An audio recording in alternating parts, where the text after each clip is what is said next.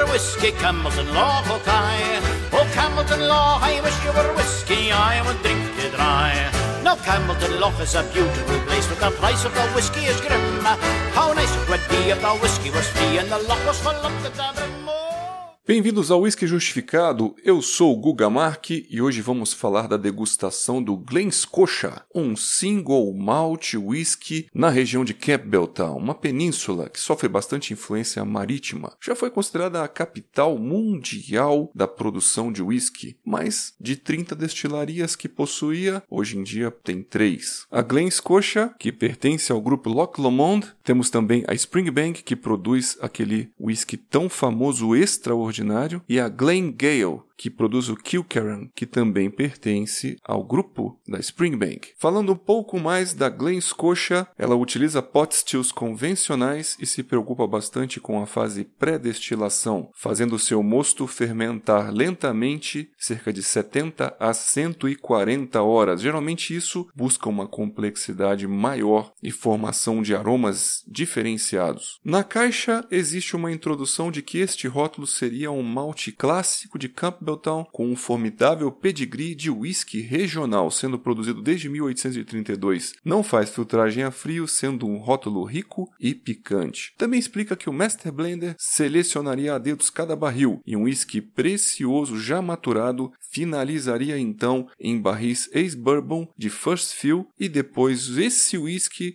fora do padrão ou extraordinário finalizaria novamente em um sherry cask ex-PX e isso traria então um balanço perfeito entre aromas frutados picantes, sustentados por uma baunilha e um toque de maresia. Ele levou uma nota de 85.5 por Jim Murray e nós atribuímos 4 estrelas de um total de 5. Então um rótulo com 46% rico, seu aspecto geral seria maltoso, doce e caramelado com coco. Sugerimos a harmonização com queijos azuis e aperitivos de entrada. Justificando sua fase nasal, percebemos aqui então frutas negras doces que lembram ameixas e groselhas com enorme aveludamento. Esse aroma ele acaba sendo mais visível logo na hora do serviço, quando você coloca na taça bem recente vai abrindo um aroma de enorme dulçor, combinação de caramelos tosta alta com tosta baixa, toffee e coco, lembrando uma cocada líquida, uma cocada morena baiana, que me arremeteu aqui à infância daquele docinho pirulito que tinha do zorro. Aromas potentes da madeira, similares a um compensado rosa, um aspecto bem seco, lembra baunilha e a cera de abelhas, chocolate amargo, tabaco, couro e também um carvalho picante. A presença maltada doce é muito potente com mel cristalizado e nozes. Ao descanso na taça, vemos a influência do carvalho americano com bastante caramelos amanteigados, frutas cristalizadas como figos e laranjas com um floral amargo própolis. O álcool ele é visível, mas não agressivo. Mesmo colando a taça no nariz aqui, respirando rápido e profundamente, ele dá uma ardidinha, mas não chega a lacrimejar e está associado sim a um toque de maresia que na caixa é citada como Sea Spray. Em boca, ele é médio encorpado e tem uma boa oleosidade. Tem um perceptível ataque tânico muito importante que gera enorme salivação. Os taninos são bem evidentes, apimentados e amargos, resinados de uma madeira muito nobre realmente de pouco